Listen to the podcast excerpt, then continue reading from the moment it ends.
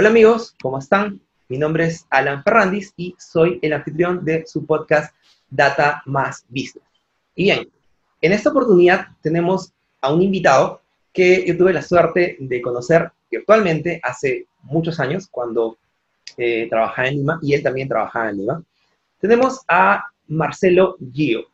Marcelo Gio es un experto en branding, en marcas, y vamos a hoy día a hablar sobre un tema relacionado a marcas. Básicamente es cómo crear una marca a prueba de crisis. Eh, bien, entonces eh, vamos a ir eh, presentando a Marcelo. Marcelo es, como les digo, experto en branding, es director de OXB Branding, que es una, una, consultora que luego más adelante nos va a contar él, y es el autor del libro Oxito Brands, Marcas Humanas para un Mercado Emocional. Cuento un poquito la historia, este libro yo lo eh, compré, lo leí hace bastantes años en Lima. Eh, la, la, edición física me la olvidé porque yo vivo en otro país en este momento, y me compré la, edición digital nuevamente. Y bueno, yo sigo a Marcelo en las redes sociales, y en un momento Marcelo eh, sacó un podcast, un podcast sobre branding.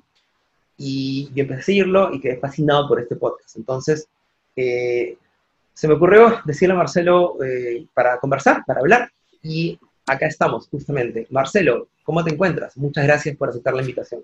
No, gracias a ti por, la invitación y por, esta charla, esta oportunidad de charla, y además seguramente muchos amigos desde Lima también nos van a estar escuchando y viendo, y, creo que es una buena oportunidad también para, volver a conectar con muchos de ellos, ¿no? Eh, que si bien sigo en contacto con muchos, bueno, naturalmente esta es una buena oportunidad también. Muy bien. Entonces, eh, a ver, eh, les voy a contar un poco sobre el perfil de Marcelo. Es una persona que sabe mucho de marcas, es una persona que eh, ha trabajado, tiene mucha experiencia en varios sectores relacionados también al marketing, a marcas. Y hoy día vamos a hablar, como les dije, sobre cómo se crea una marca a prueba de crisis. Y cuando digo crisis, no solamente me refiero a la crisis que estamos viviendo, de la pandemia, sino en general, crisis que tienen que ver con, por ejemplo, obsolescencia, reputación. Y Marcelo nos va a contar mucho más cuando estemos ya adentrándonos en el tema. Entonces, bien, ah, la primera pregunta que imagino que siempre se la hacen, pero voy a volver a hacértela, es eh, definir, que nos ayude a definir qué es y qué no es, y qué abarca el concepto de una marca. Pues, eh, hablando del concepto de Oxito Brands, que es el libro de Marcelo, se debe entender que es justamente una marca para entender luego qué es Oxitogran, que es un tema también del cual vamos a hablar. Marcelo, entonces, cuéntanos, ¿qué, significa una marca? ¿Qué abarca una marca? Bueno, hay, muchas definiciones sobre el tema de marca y, también depende mucho de, dónde esta definición surge, ¿no? Si es desde la perspectiva del branding, desde la perspectiva del diseño, de la comunicación o del marketing, por decirte algo. En realidad, en branding básicamente definimos a la marca como la promesa de una experiencia única y su cumplimiento. Es decir, no estamos hablando de un logo, no estamos hablando de un objeto, no estamos hablando de algo físico, palpable, sino que en realidad estamos hablando de un intangible. Y es un intangible que reúne en una especie de visión imaginaria este, una serie de valores y esencias que tienen que ver con quién soy, cómo me posiciono en el mercado y de qué manera me contacto con los demás. Y al mismo tiempo, cómo los demás me van a percibir a mí. Entonces, desde esa perspectiva, marca es esta promesa que se le hace desde una organización, una empresa, una institución o una persona a un contexto determinado, definiendo tus rasgos más salientes de identidad para que los otros te perciban a partir de esta percepción de imagen, ahora que es la imagen es el universo del otro, que es como el otro me percibe, eh, de modo tal de que pueda posicionarme claramente eh, para desarrollar mi actividad, mi negocio o lo que fuere. Eso es marca, claro. Muchas veces desde el punto de vista del diseño, por ejemplo, hablamos de marca y estamos hablando de un logotipo, estamos hablando de un emblema, claro, porque además, eh, digamos, en español utilizamos el mismo término para distintas cosas, ¿no? Entonces, cuando hablamos en gestión de branding, la marca es el intangible. Cuando hablamos desde el punto de vista del diseño, la cosa es diferente.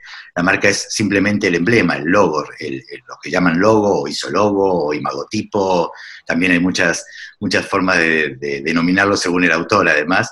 Eh, pero es, el, elemento icónico, si se quiere, o el simbólico, el símbolo visual que representa a una organización. Pero bueno, en términos concretos, una marca es mucho más. Es un intangible que reúne todo esto y que es una forma de transmitir nuestra identidad al colectivo social, eh, al colectivo eh, económico, digamos, al contexto de empresas, etc. ¿Qué buen ejemplo, qué ejemplo pondrías tú de, marca? donde que describa perfectamente este concepto que acabas de explicar. algo que la gente pueda reconocer inmediatamente, según tu experiencia.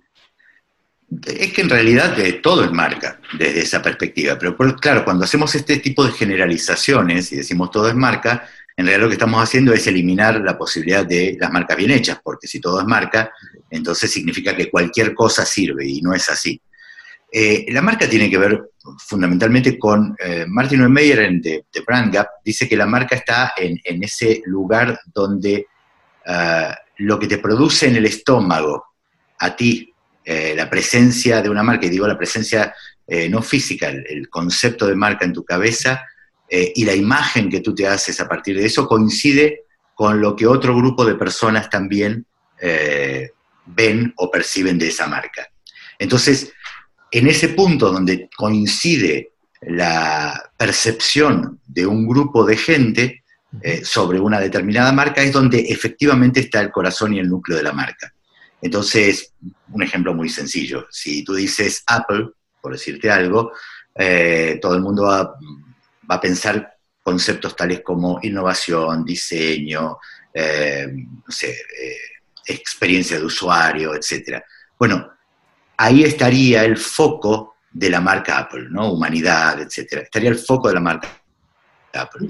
Más allá de que recuerde o no el logo, eh, siempre hay un ejercicio muy interesante para hacer, ¿no? Incluso de las marcas más conocidas, tú le pides a un grupo de personas que trate de dibujar el logo y verás que nueve de cada diez harán un logo que con suerte se parece un 50% a la realidad de ese logo.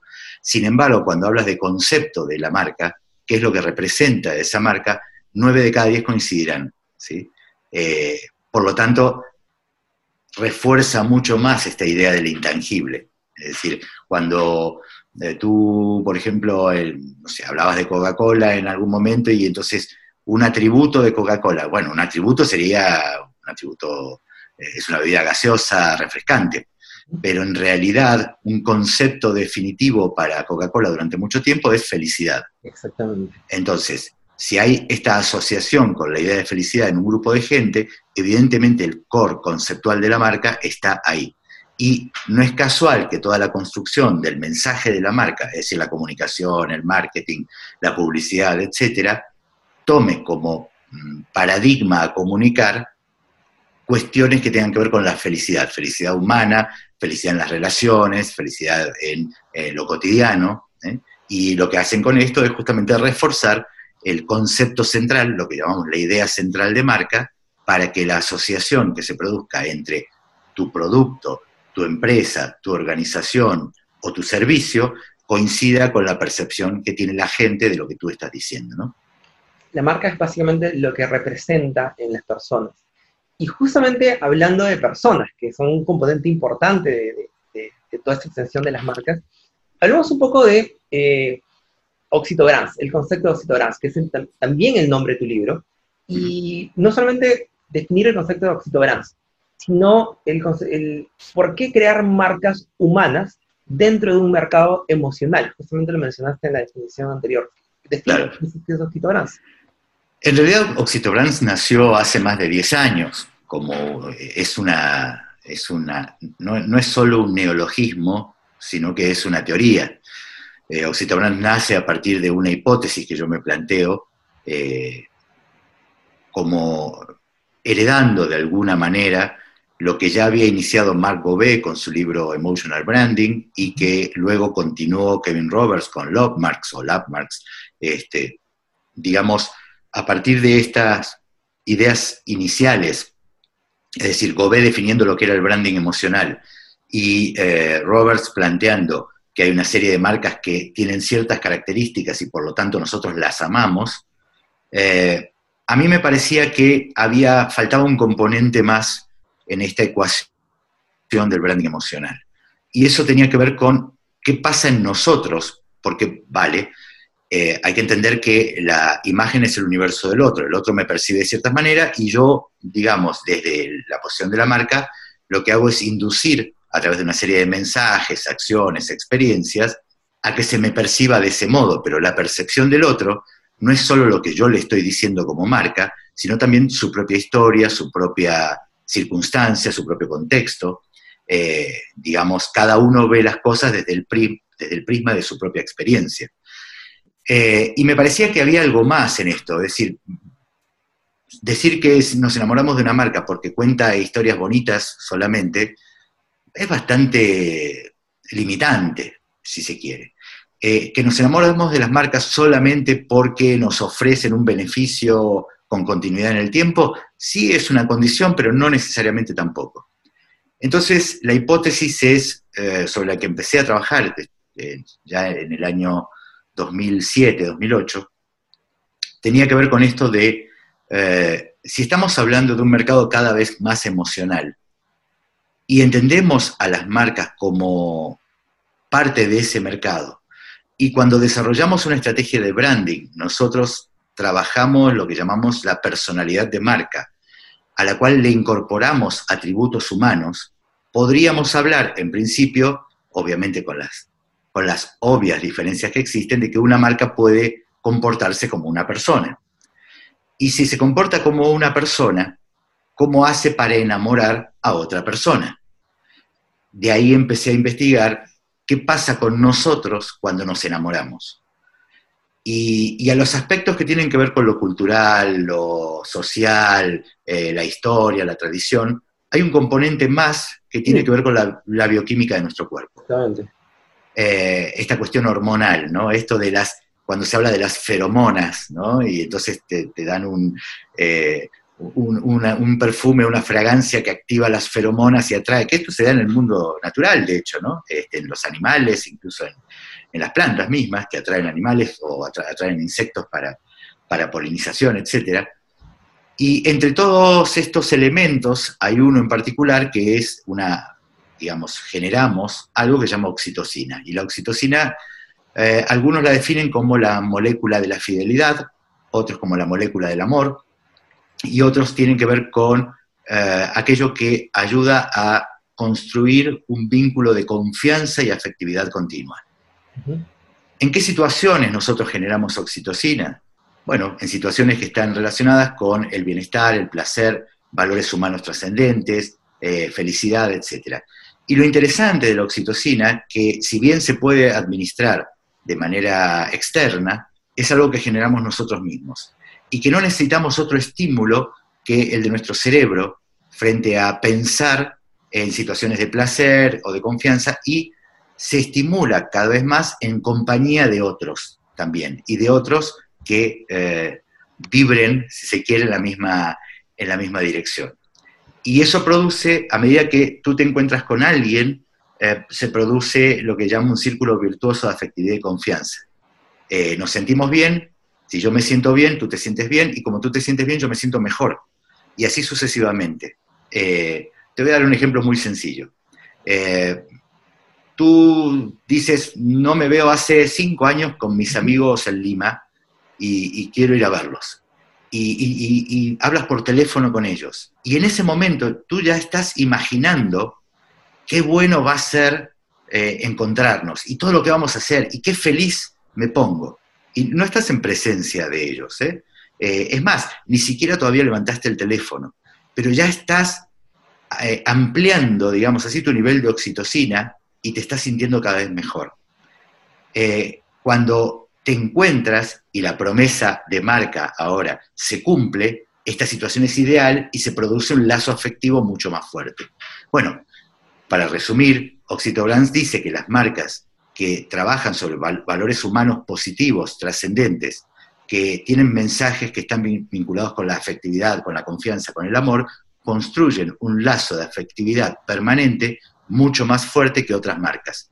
Y que esto, obviamente, en la medida que uno cumple la promesa de marca a lo largo del tiempo y no defrauda, eh, que esto es fundamental en, este vínculo, eh, el círculo se retroalimenta, por lo tanto, tienes clientes, consumidores y adherentes a esa marca que cada vez eh, están más eh, enamorados de ti y al mismo tiempo van hablando bien de ti en todo, en todo sitio y se sienten parte de una relación permanente y duradera.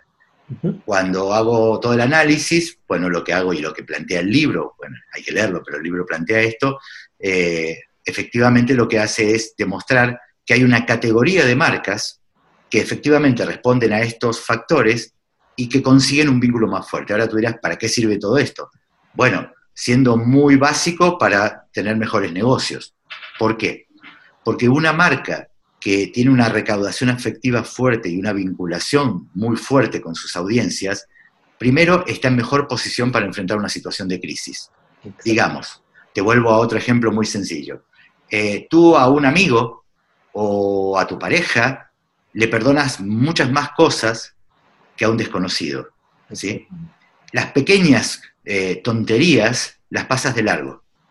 Mientras que si es un desconocido, no aguantas nada. ¿sí? Y a la primera de cambio te vas. Bien, las marcas que consiguen esta relación afectiva tan fuerte, tan fuerte están mejor preparadas para los momentos de crisis. Y entonces, cuando cometen un error, eh, la otra parte, que son tus audiencias, tus consumidores, etcétera, eh, entienden que es un error. Y en la medida que tú no defraudas, reconoces el error y lo enmiendas, fortaleces mucho más el vínculo.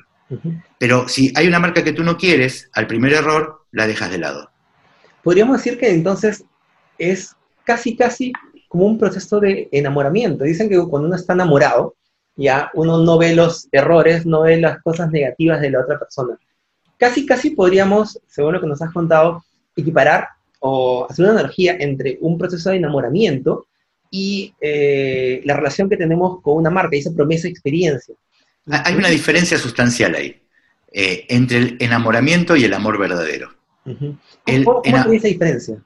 Y la diferencia es que el enamoramiento tiene que ver con una situación de deslumbre pasa una señorita por la calle, te gusta y dices, wow, me acabo de enamorar. Y es mentira, no te, has, enamorado, es una atracción. O eh, una marca que te da un beneficio muy fuerte, dices, wow, me interesa esta marca, me he enamorado, pero en realidad no te enamoraste, simplemente sientes esa situación parecida al amor. El amor es más profundo, ¿por qué? Porque el amor tiene que ver con la consistencia y la continuidad en el tiempo. Eso es muy importante. y el, y el amor Mm, atraviesa situaciones críticas, no solamente eh, una buena noche. ¿sí? El amor tiene que ver con la continuidad cotidiana, con el día a día, y tiene que ver con esto de aceptar nuestros pros y nuestras contras, porque estamos en una relación que se construye a lo largo del tiempo y que de base los, las dos partes eh, tenemos una idea de continuar esta relación. Entonces, cuando yo hablo de amor en esto, estoy hablando de construir una relación que va a tener sus altos y bajos, pero que, pero claro, pero que si es fuerte, va a superar todas las crisis. Mientras que si es enamoramiento, no resiste la mañana siguiente, digamos. En la mañana siguiente la gente ya sale disparado. Exacto. Eh, y justamente ya estamos justamente metiéndonos en cómo el, todo el proceso, lo de la marca creo que no es un evento, es un proceso, como tú de, una manera lo estás describiendo. Entonces, Ah, así como en las parejas hay altos y bajos, eh, en la relación con las marcas también, como tú dices, tenemos altos y bajos. Las llamadas crisis. Eh, y había mencionado muchos tipos de crisis. Hay incluso, se me ocurre algo, eh, alguien tiene una relación con alguien, tiene una relación de años, y de repente extrañas a esa persona, se va, se va, pasa algo, terminan, y de repente después de mucho tiempo se vuelve a reencontrar y hay ese feeling, algo, es algo que no se perdió. Eh, claro, es difícil de olvidar. Eso también pasó con las marcas, ¿cierto? Eh, esa es una parte, por ejemplo, donde podríamos hablar de las marcas que, que duran toda la vida. Esas marcas que, qué sé yo, eh, que nos evocan mucha, que nos evocan mucha nostalgia. ¿Qué ejemplos de esas marcas, esas marcas que nos evocan nostalgia tienes? Deben estar muchas historias. Mira, en, realidad cuando hablamos de esta construcción de marca, hablaba antes de la consistencia y la continuidad en el tiempo, ¿no? Eh, que es un aspecto clave en la construcción de marca. A mí cuando me dicen, bueno, estamos haciendo un branding, hacer un branding es una ridiculez, no se hace un branding. Branding es, a ver, branding es gestión estratégica de marca, lo que significa que mientras tengas una marca la vas a tener que gestionar estratégicamente a lo largo del tiempo. No es algo de, bueno, vamos a hacer un branding hoy y mañana qué vas a hacer? Eh, ¿Vas a hacer otro branding, entre comillas? No, el branding es uno solo, es la gestión estratégica de ese intangible, ¿no? Eh, lo que tiene que ver con el efecto nostalgia es interesante. Incluso Lindstrom también hablaba en, uno de sus libros sobre el, efecto nostalgia. Y tiene que ver con que la pátina del tiempo muchas veces ubica a los, eh, digamos, deja de lado, salvo que uno tenga algunos problemas mm, psicológicos, pero uno tiende a recordar las mejores cosas de su vida. E incluso la pátina del tiempo te da eh, digamos así, te, ofrece una mirada mucho más eh, condescendiente sobre ciertos hechos de, tu pasado. Claro, y si bien yo no creo que todo tiempo pasado fue mejor, lo cierto es que en la memoria, en nuestros recuerdos, en nuestros sentimientos, ese tiempo pasado sí aparece como un tiempo mejor. Y, es interesante porque cuando tú trabajas con marcas a lo largo del tiempo, cuando saltan una generación, eh, aquellas marcas que te acompañaron en tu vida, a lo largo de tu vida, en distintos momentos de tu vida, consiguen, por eso hablaba otra vez de la consistencia, la coherencia, la constancia a través del tiempo, eh, que esas marcas que te acompañaron en momentos claves de tu vida, eh, te traen contigo este efecto nostalgia y por lo tanto traen esta cuota de afecto eh, que otra vez protege a la marca frente a situaciones críticas. hay infinidad de casos, la reaparición de muchas marcas eh, de cuando nosotros éramos niños, eh, tiene que ver con eso, con esa idea de rescatar del baúl de los recuerdos aquellos grandes momentos de nuestra, de nuestra vida, aquellos pequeños grandes momentos que hicieron la diferencia para nosotros en nuestra vida cotidiana. Y, esas marcas que consiguieron eso tienen un, vínculo muy fuerte. Si tú fuiste a Disney de pequeño, por decirte algo, y viviste una experiencia maravillosa porque viste a Mickey, y tú tendrías cinco años, no importa, eh, esa marca, y, luego volviste siendo adolescente y, disfrutaste de otro lugar, esa marca te fue acompañando a través del tiempo y tus mejores momentos, o mejor dicho, los muchos momentos de felicidad de tu vida están asociadas a ella. Por lo tanto, esa marca cuenta con esta recaudación afectiva que fortalece el vínculo que tú tienes con ella. Pasa también con productos de consumo. ¿no? Tú contaste también algo que te pasó a ti sobre una marca argentina, eh, creo que era, era como unos leos, unos, eh, unos jueguitos, incluso mencionaste alguna vez que eh, no solamente eh, tú jugabas con ellos, sino ahora tus hijos jugaban con, que son generación sí, sí. En, en, realidad es, es, un caso interesante porque Rusty está en el libro en Oxito Brands y incluso eh, tengo la, alegría de que un, fragmento de un párrafo del libro esté en el Museo de Rasti, además, oh, este, de alguna manera cerrando el círculo, ¿no? Rasti era una marca que en los 70 era muy querida por nosotros porque era un producto que en ese momento había otras marcas que, tenían otro tipo de, de desarrollo, pero Rusty había sido bastante revolucionario en la forma de encaje, etcétera, y, permitía construir más que, pequeñas casitas, permitía construir relojes, aviones, eh, y que funcionaban con pequeños motores, etcétera. Y fue una gran revolución, y para nosotros, eh, muy niños, en la década del 70, eh, visitar la fábrica Rusty era el mejor premio que podíamos tener como estudiantes en el colegio, colegio público, además nos llevaban a, la fábrica. Rusty era una pyme, y, y al día de hoy lo sigue siendo. Pero bueno, por las circunstancias del mercado en Argentina a fines de la década de los 70, la marca eh, desapareció, la empresa quebró, porque era una pyme y frente al avance de una apertura indiscriminada de las importaciones y una serie de cosas, no quedó otra que, bueno, tuvo que cerrar. Muchísimos años después, ya por la década del 2000, los hijos del dueño original, del señor Di Mare, eh, recuperaron la marca, consiguieron de vuelta ponerla, traerla al siglo XXI, eh, y, volvió y volvió con mucha más energía que antes, y volvió adaptándose obviamente al contexto actual. Hoy sigue siendo una pyme que es mucho más grande de lo que era cuando era en la década de los 70, hoy está exportando a distintos países, y para nosotros ver eh, regresar a Rusty fue como mm, ver a este amigo que hacía muchísimos años que no veías, y, reencontrarte con él, ¿no? Y entonces siempre contaba esto, ¿no? Y lo primero que hice fue ir a comprarme un juego de Rusty para mí y uno para cada uno de mis hijos. Eh, no importa si los usen o no los usan, si, pero hay una cuestión que tiene que ver con el afecto y trasladar la idea del afecto de esta marca a las generaciones siguientes. Ese efecto nostalgia es el efecto clave en la construcción de marca porque te permite sobrevivir incluso aunque la marca no esté presente durante mucho tiempo en el mercado.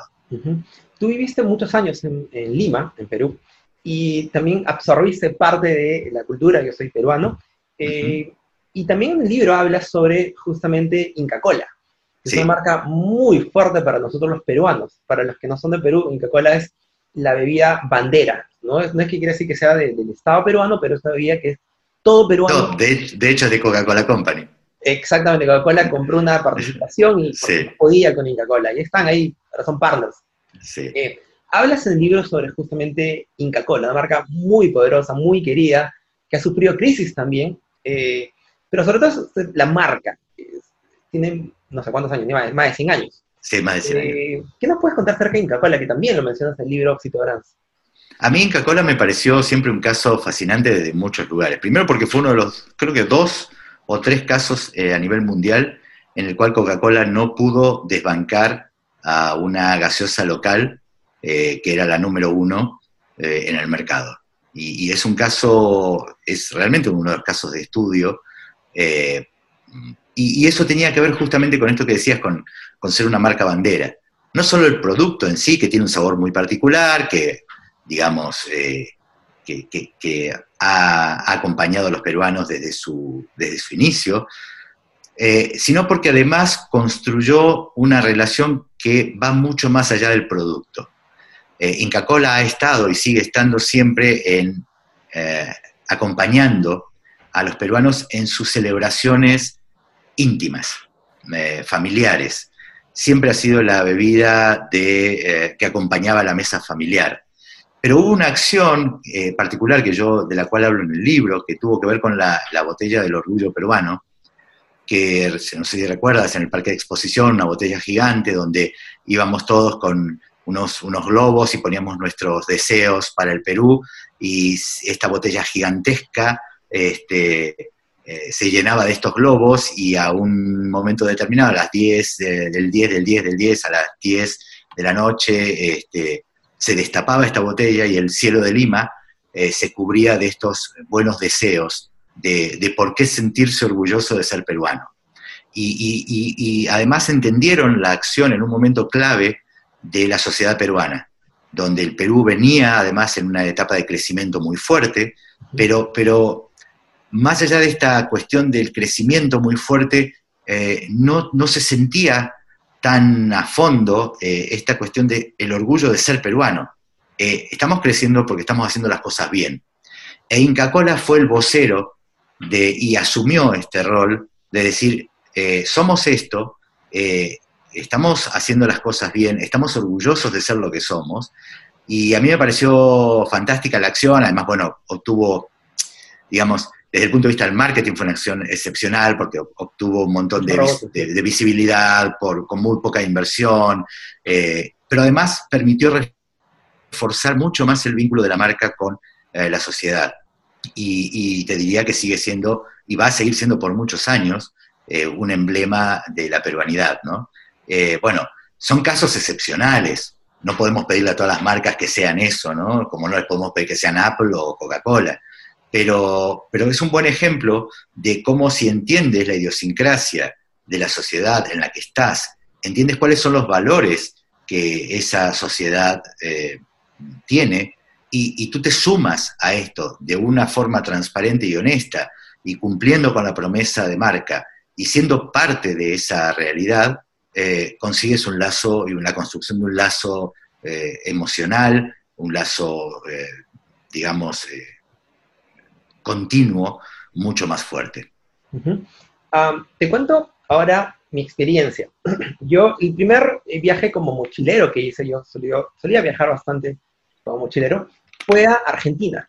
Eh, fue mi primer, quizás, como tú dices, el primer viaje largo que hice solo fue a Argentina. Estuve en Buenos Aires, luego fui a Uruguay eh, por el buquebús. He estado dos veces en Buenos Aires, en Argentina. Y yo me acuerdo que la primera vez que llegué a Argentina, que llegué a Buenos Aires, me acuerdo eh, eh, salir del aeropuerto, me acuerdo, fui, este, me hospedé en el barrio de San Telmo, que es el barrio tradicional, que está muy cerca del barrio de La Boca. Y yo me acuerdo que cuando tú llegas a Argentina, eh, primero llegas a un barrio muy tradicional como es Caminito, ¿listo? Y que encuentras pues todo, hay la Argentina, la marca argentina como, como país es muy, muy fuerte. eh, tomas, hay mucho tango, te invitan este, mate, te tomas fotos, hay bastante, bastante marca, yo creo que eh, los tú como argentino debes saberlo muy bien, los argentinos trabajan mucho y están muy orgullosos de esa, de esa marca ah, de, país argentino. Algo que creo que nosotros los peruanos recién estamos, eh, hace poco, estamos recién, como tú has dicho, como eh, dándonos cuenta de que tenemos una marca Perú. Entonces, incluso estamos ya oficiando marca Perú. Y te cuento una anécdota muy, muy cortita. Eh, a mí me gusta mucho el tango. No bailarlo, pero me gusta mucho escucharlo. Entonces, hay una canción muy bonita de, de Gardel, o interpretada por, por, Carlos Gardel, que es, creo que es Media Luz, donde habla del Corrientes 348.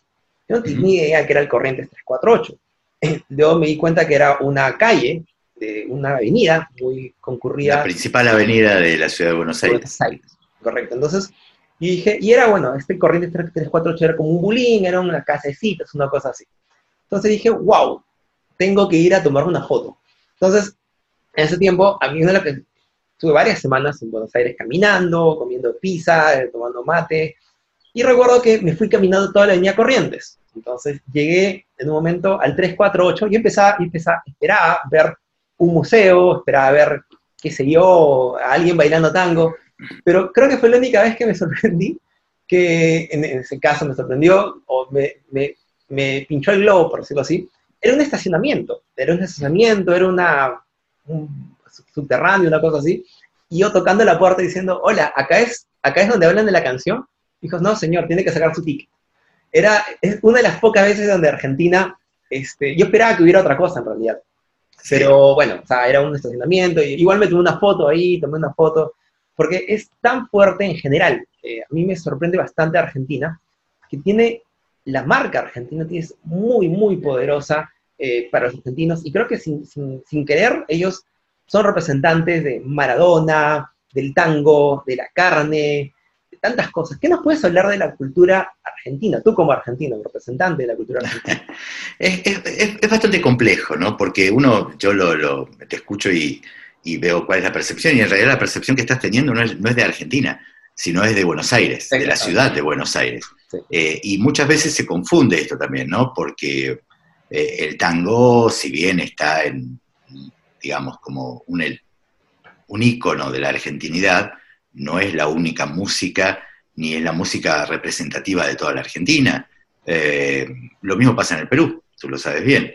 Es decir, eh, eh, nos hacemos una imagen o una idea de lo que es el Perú. El Perú es Machu Picchu. Vale, eso es una parte del Perú. en el Machu Picchu no estamos hablando del, norte, no estamos hablando de, la costa. Este, cuando se habla de la marca argentina, a veces hay una especie de reduccionismo sobre esto, pero Argentina es mucho más que eso. Y, te diría que es más una cuestión de espíritu que una cuestión de algo que se pueda representar. Eh, ser argentinos es bastante complejo. Eh, somos contradictorios los argentinos. Yo hace 10 años, más de 10 años me fui de Argentina, pero uno no deja de serlo porque uno nunca deja de ser de donde es. Eh, pero la realidad es que somos una sociedad contradictoria, eh, un, territorio que está bendecido con lo mejor, eh, pero con lo que tiene que ver con lo mejor de la naturaleza y de los recursos, pero, pero no están desarrollados del mejor modo. Pero bueno, muchas veces creemos que la marca argentina tiene que ver con esto, ¿no? Con el tango, con la cordillera y, si quieres, este, con Maradona, Messi y un par de cosas más. Y es mucho más, Argentina es mucho más que eso. Y yo creo que uno de los proyectos más complejos de, y, puedo hablar con conocimiento de causa porque además estuve, mientras estuve en Lima, estuve eh, asesorando muchas veces al ministerio con respecto al tema de la marca Perú, que desarrollaron justamente eh, amigos míos además, este, por lo tanto conozco bien el caso desde adentro, y luego tuve la suerte de ser invitado muchas veces para, para dar mi opinión sobre el manejo de la marca Perú y qué cosas deberíamos mejorar en ese momento para, para tener mejor visibilidad en el mundo. La realidad es que hacer una marca país y reducir el concepto de una marca país es bastante complejo, porque juegan aspectos muy diferentes eh, y, además porque es una de las marcas más complejas en lo que tiene que ver a nivel emocional, en la administración de esto. ¿Qué es tu país para ti? Y, la realidad es que es muy difícil definir eso, porque a partir de las organizaciones sociales, de los conflictos sociales, de las problemáticas políticas, etcétera, etcétera, la definición de país muchas veces eh, entra en un terreno bastante resbaladizo. Eh, pero vuelvo a Neumeyer, entonces, ¿en qué cosas coincidimos todos eh, que es el Perú? ¿En qué cosas coincidimos todos que es la Argentina? ¿En qué cosas coincidimos todos que es España, donde yo vivo hoy? Cuando a mí me dicen, bueno, España es una sola, ¿no? España no es una sola, ¿sí? España es una compleja trama de, culturas eh, que conviven bajo un mismo, una misma constitución y una misma bandera. Eh, y, dicen, bueno, ok, esto es un problema español. No, no es solo un problema español, es un problema en todos lados. Porque si bien nos sentimos parte de una nación, lo cierto es que hay una visión eh, local de cada uno de nosotros, de donde pertenecemos, que no necesariamente coincide con la de otros eh, con nacionales. Eh, te doy un ejemplo muy sencillo. Eh, vas a encontrar muchas más cosas en común entre un habitante de Jujuy y un habitante de, por decirte algo, de, Bolivia o de Perú o del norte de Chile, que con un habitante de Buenos Aires o de, no sé, Bariloche, de Neuquén. Eh, y no significa que no sean ninguno de los tres que estoy, eh, lugares que estoy citando no sean argentinos, pero la idiosincrasia local eh, varía mucho. Entonces lo que hay que encontrar es cuál es el punto de encuentro en todo esto, cuál es el punto en el cual todos nos sentimos argentinos y cuando se construye una marca país se construye a partir de ese punto de encuentro, donde se deja de lado estas diferencias, donde estas diferencias se ven como parte de la diversidad necesaria, deseable, enriquecedora, y donde nos concentramos en una imagen global que nos integre, nos reúna y nos haga sentir orgullosos a todos. ¿no? Yo creo que uno de los grandes logros que tuvo el proyecto de Marca Perú tuvo que ver y estuvo alineado, digamos, a este fenómeno histórico que coincide con Inca Cola eh, con, esta botella del orgullo y coincide con muchas, no es casual, digamos, todo lo que pasó en ese momento. Estamos hablando sobre todo de lo que va del año 2010 al año 2014, eh, eh, un periodo de gran exposición donde la gastronomía peruana, no la gastronomía de la sierra o la gastronomía de la costa o la gastronomía de la selva, la gastronomía peruana como integridad se presentaba al mundo, donde todos se alinean a través de esto, y, fue un momento fantástico desde ese lugar, ¿no? Entonces, nada, cuando uno entiende de qué va una marca país y qué percepción se tiene, otra vez, una cosa es lo que yo digo y otra cosa es lo que quien llega percibe de eso, ¿no? Hablemos, ahora pasemos a hablar sobre el tema de crisis, ya, y hablando de la crisis actual, eh, la pandemia que ha afectado a puesto de cabeza gran parte de empresas, países, y hablaremos también sobre, eh, en general, una crisis. ¿Qué marcas? Te cuento muy rápidamente, yo la semana eh, pasada, hace unos días, tuve la, oportunidad de entrevistar al gerente general de una panadería en Lima que se llama San Antonio, que claro, sí, obvio. es una, panadería muy bonita. De la cual eh, todos los días iba, así que... Exactamente. Y bueno, manejaron bastante, están manejando bastante bien el tema de la crisis, ah, por un tema básicamente de eh, la cara visible, que es su gerente general, Rubén Sánchez. Yo tuve tuve la oportunidad de entrevistarlo y hablamos justamente de, cómo eh, manejar eh, con, con tema de cultura, con el tema de servicio, trato a los colaboradores y eh, esa crisis. Y ha salido bastante bien, han tenido muy buenas respuestas, están respondiendo bastante bien. La gente ha conocido más esta marca. Es un ejemplo de una marca que ha, manejado bien la crisis. Ahora, ¿qué, ¿qué ejemplos de marcas, qué casos podrías contarnos de marcas que están manejando bien la crisis, han, han sabido, salir, sabido salir victoriosas de, esta, de este escollo que nos, que presenta, que es operaciones este, detenidas, eh, baja en ventas. ¿Qué ejemplos podrías contarnos de marcas que a pesar de esto...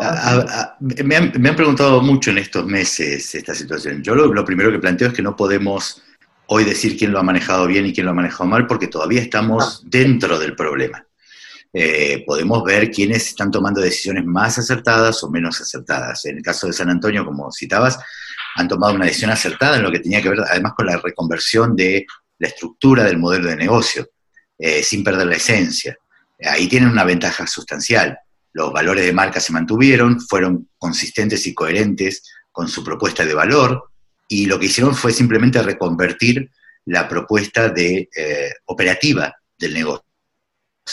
Pero los aspectos que están relacionados con la calidad del producto, con el tipo de atención, etcétera, etcétera, siguen siendo y son los aspectos centrales de su marca. Por eso la marca no se daña. Y si tú dices que cuidas a tu gente y no la cuidas, ahí dañas tu marca. Pero si tú dices que cuidas a tu gente y haces todo lo posible y esto sucede, eh, eso te va a fortalecer eh, en la salida de la crisis. Eh, hay marcas que se han subido a la hora muy rápido y entonces han, digamos, han tratado de ser, entre comillas, bien intencionadas, pero en realidad lo han sido solo en el discurso, y entonces si no puedes sostener la promesa más de una semana, automáticamente defraudas. Y si defraudas, tu construcción de marca es mucho más, eh, eh, eh, se, daña mucho más. yo creo que hay, insisto, hay mm, marcas que en este momento se han subido, lo hemos visto aquí en España con algunos bancos, que se han subido muy rápido a la ola, ¿no? Y, y, cantando cosas de lo bueno que van a hacer, lo que están haciendo. Y si tú haces un análisis profundo, o ni siquiera profundo, un análisis mínimo sobre la oferta concreta de ese banco, te vas a dar cuenta que no te están ofreciendo nada nuevo, que solo están eh, disfrazando eh, en función de la crisis el discurso, eh, están diciendo lo que quieres oír, pero no están haciendo lo que necesitas que hagas. Y ahí está la gran diferencia.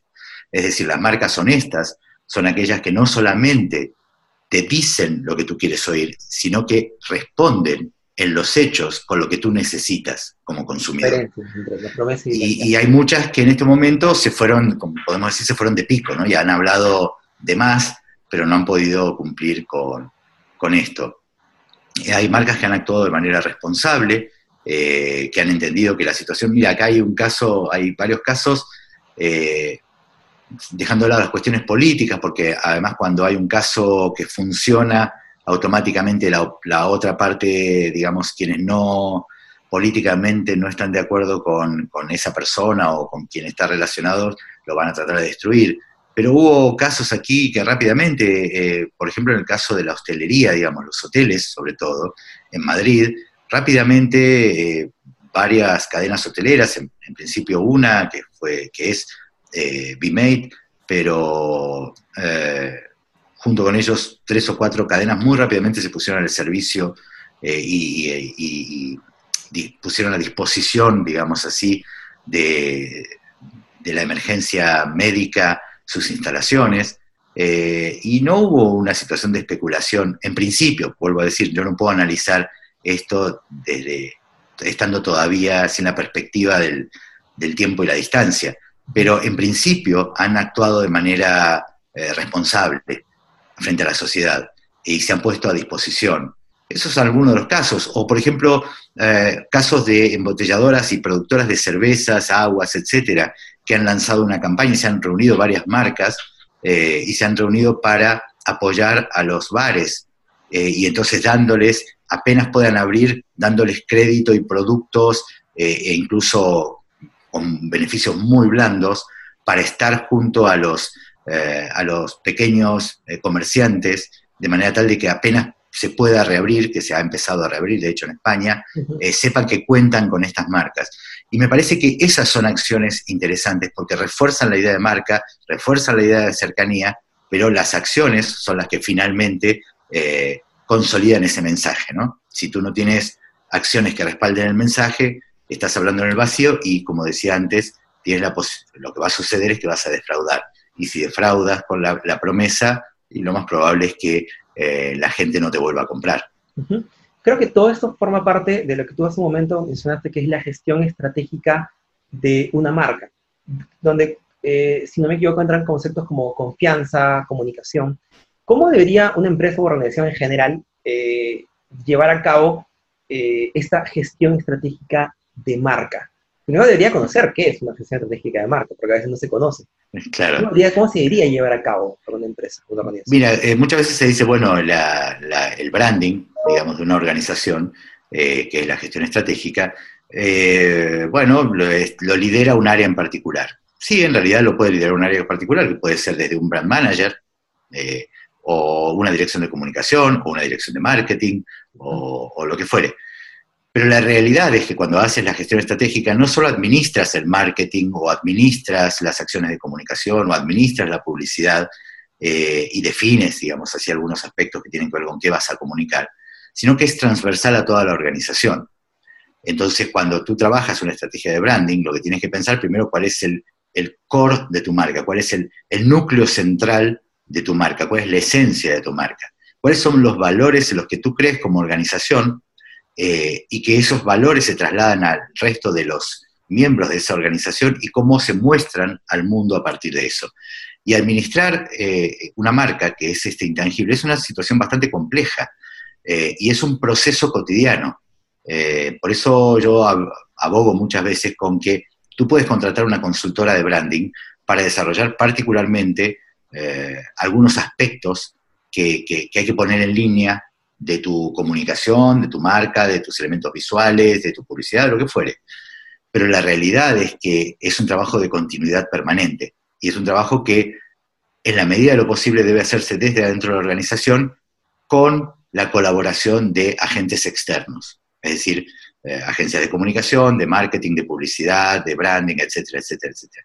Pero cuando construyes marcas, va desde los recursos humanos o, desde, digamos, o como gusta decirse hoy, del capital humano, eh, va desde eso hasta eh, la publicidad y va desde la publicidad hasta la comercialización y desde allí vas hasta el proceso de eh, distribución, porque cuando decimos de cumplir la promesa, no solamente estamos hablando de lo que decimos, sino lo que hacemos, y lo que hacemos se define en muchas, en lo que llamamos los puntos de contacto de la relación de la marca con el cliente.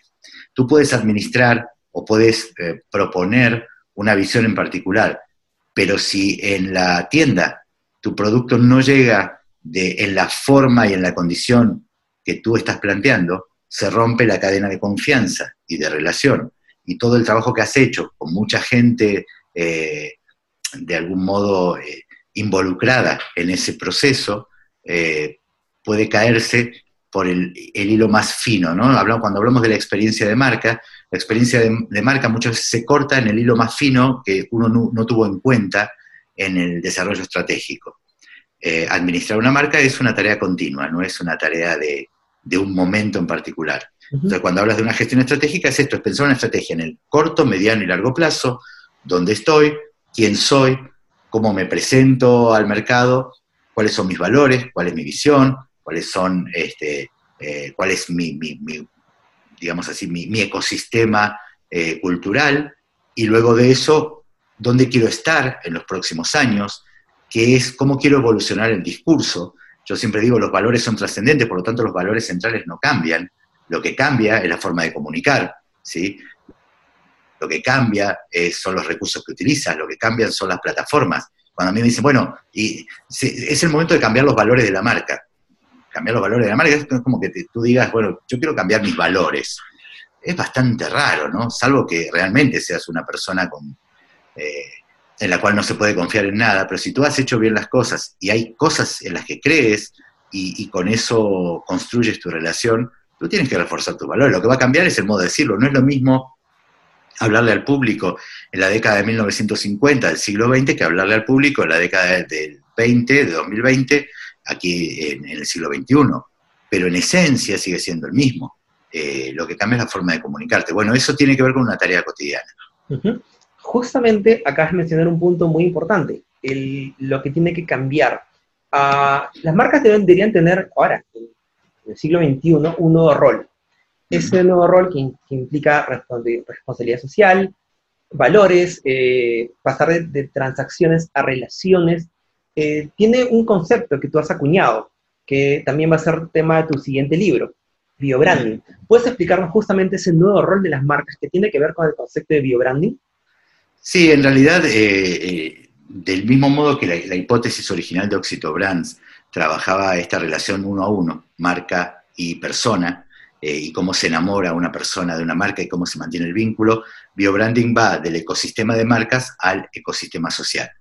Es decir, es la continuidad, sin ser una continuidad lineal, de la idea de Oxito Brands, pero que incorpora otros aspectos. Eh, estos aspectos tienen que ver, entre muchos otros, que obviamente no voy a adelantar sobre lo que va el libro, pero los, los aspectos más comunes de los que hablo habitualmente son, digo, que las marcas de, exitosas de los próximos 20 o 30 años van a tener que tener como condición y no como plus esto de ser verdes, sostenibles, socialmente responsables y comercialmente justas. Es decir, vamos hacia la idea de un capitalismo eh, y de una idea de consumo que mm, tenga en cuenta estos valores eh, fundamentales, el cuidado del medio ambiente, el cuidado de las relaciones con tus stakeholders, con todo el ecosistema donde la marca impacta, eh, de personas, lo que se espera es que las marcas tengan planes de retorno social, eh, lo que se espera es que las marcas sean eh, sensibles a las problemáticas eh, humanas trascendentes, y, ahí es donde se va a construir un nuevo modelo de consumo responsable dentro de todo esto. Pero lo interesante para mí de todo esto no es solamente lo que las marcas proponen, sino también el cambio que va a tener que sufrir, digamos, el consumidor como tal. Eh, pasar de una idea de un consumismo eh, sin freno a un consumo consciente. Eh, y yo soy partidario, y siempre lo digo, ¿no? yo soy partidario del mercado de consumo, absolutamente. Pero la gran diferencia para mí pasa en por qué consumes lo que consumes y ser consciente del impacto que eso que consumes genera en el ecosistema social, en el ecosistema económico y en el ecosistema natural. digamos que hoy como consumidores no estamos dispuestos a eh, que una marca haga lo que sea con tal de vender. Eh, hoy no solamente queremos comprar algo porque lo necesitamos o porque nos gusta, sino además porque coincidimos con estos valores. La realidad es que lo que hoy es una preocupación para el colectivo social, seguramente en los próximos años va a ser una demanda. Por eso digo que lo que hoy es un plus, a futuro seguramente será una condición de estas marcas. Eh, yo lo que trabajo y lo que espero y lo que, lo, que, lo que insisto es que las marcas vayan de a poco en esa dirección. Eh, no es un cambio que se puede dar de hoy para mañana, ¿sí? pero, pero por lo menos hay que tomar estas decisiones e ir en esa dirección. Vamos a estar atentos a la publicación del libro, Marcelo. Ah, para terminar la entrevista, eh, ¿tienes algún mensaje final que quieras comunicar a la gente que nos escucha, que nos ve? ¿Algo que quieras decirles? Ah, podría decir muchas cosas, pero eh, lo primero es que entender que eh, las marcas están en nuestra realidad cotidiana. Eh, nos guste o no nos guste, vivimos la mayoría de nosotros, digamos así, en una sociedad de consumo, de mayor consumo, de menor consumo, pero vivimos en, este, en esta realidad. Las marcas forman parte de nuestra cultura cotidiana. Hablamos en marcas muchas veces, ¿sí? Usamos a las marcas como referentes culturales no digo, no, no estoy haciendo un juicio de valor si esto es bueno o malo, es, es lo que es. Y dentro de esto tenemos que entender que las marcas deben evolucionar también en esa, en esa misma medida eh, hacia una integración mm, de una cultura positiva, eh, una cultura que tenga en cuenta a las personas ya no solo como consumidores, sino como miembros activos de una sociedad de la que forman parte esas mismas marcas, que tienen que entender que sin, una, sin un crecimiento sostenido de un mercado responsable, su futuro está totalmente limitado eh, y, y, van y corren el riesgo concreto de desaparecer o de quebrar o de fundirse. Eh, yo siempre digo, yo trabajo para que las marcas ganen mucho dinero.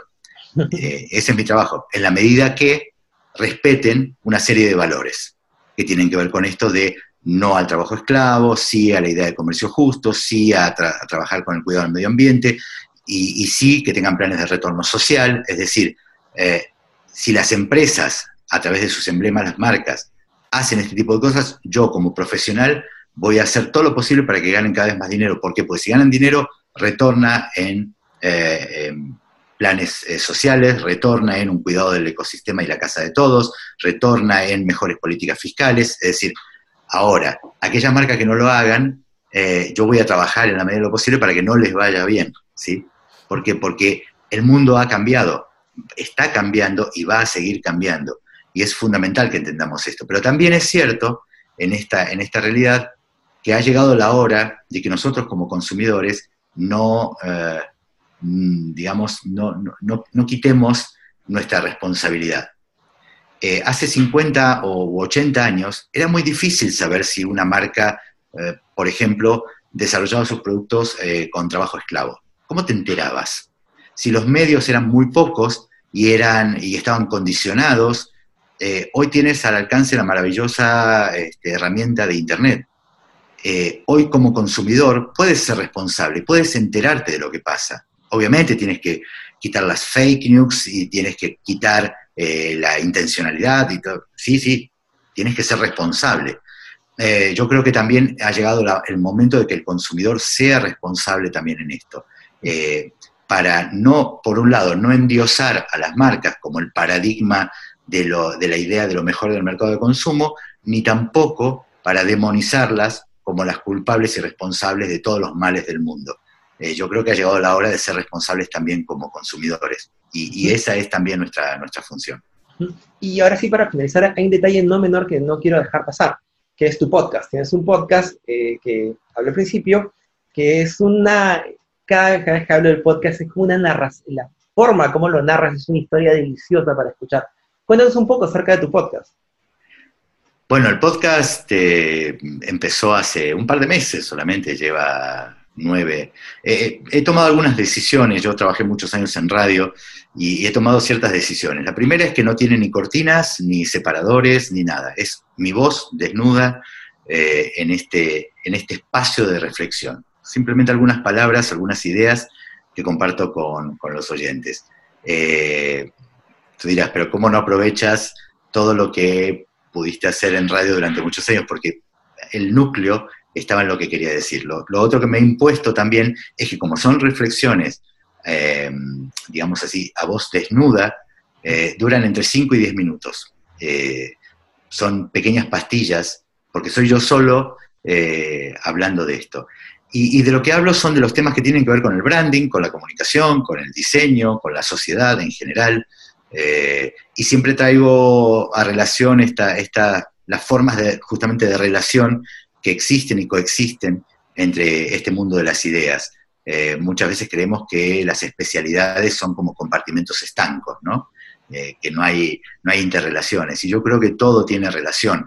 la música, la filosofía, la literatura, el cine, la vida cotidiana, todo tiene que ver con una relación que construye también estas ideas de marca. Eh, como decía, la marca la construye uno a partir de su propia historia, eh, a partir de lo que escucha y su propia historia, sus circunstancias, etc. Creo que el podcast apunta un poco a reflexionar sobre esto y la verdad que estoy contento con el resultado y con la, repercusión. He visto incluso que en, otros países ya lo están recomendando como un podcast eh, para, para, escuchar sobre branding y me llamó mucho la atención porque francamente tampoco he hecho ninguna campaña ni eh, lo he hecho simplemente por el placer de hacerlo. Y, me encanta que haya gente que, lo comparte, que le guste y que esté ahí, ¿no? Yo lo recomiendo, es un podcast, justamente el mejor marketing es la recomendación sincera, creo yo. Es un podcast que está en Spotify y bueno. Sí, sí, además está en seis plataformas, eh, está, y es fácil de encontrar porque buscan Oxito Brands y ahí lo van a encontrar, ¿no? Es muy sencillo. Marcelo, muchísimas gracias por, esta charla. Eh, creo que algo que eh, disfruto mucho los argentinos es esta capacidad para la tertulia que tienen. Me encanta, eh, en tu caso, por ejemplo, esta capacidad para, contar historias, para poder charlar en la esencia pura de la tertulia. Te agradezco muchísimo nuevamente por, tu tiempo y por tu buena disposición. Y por mi parte, por nuestra parte, amigos, hemos llegado al final del episodio y será hasta una siguiente oportunidad. Muchas gracias y nos vemos. Adiós.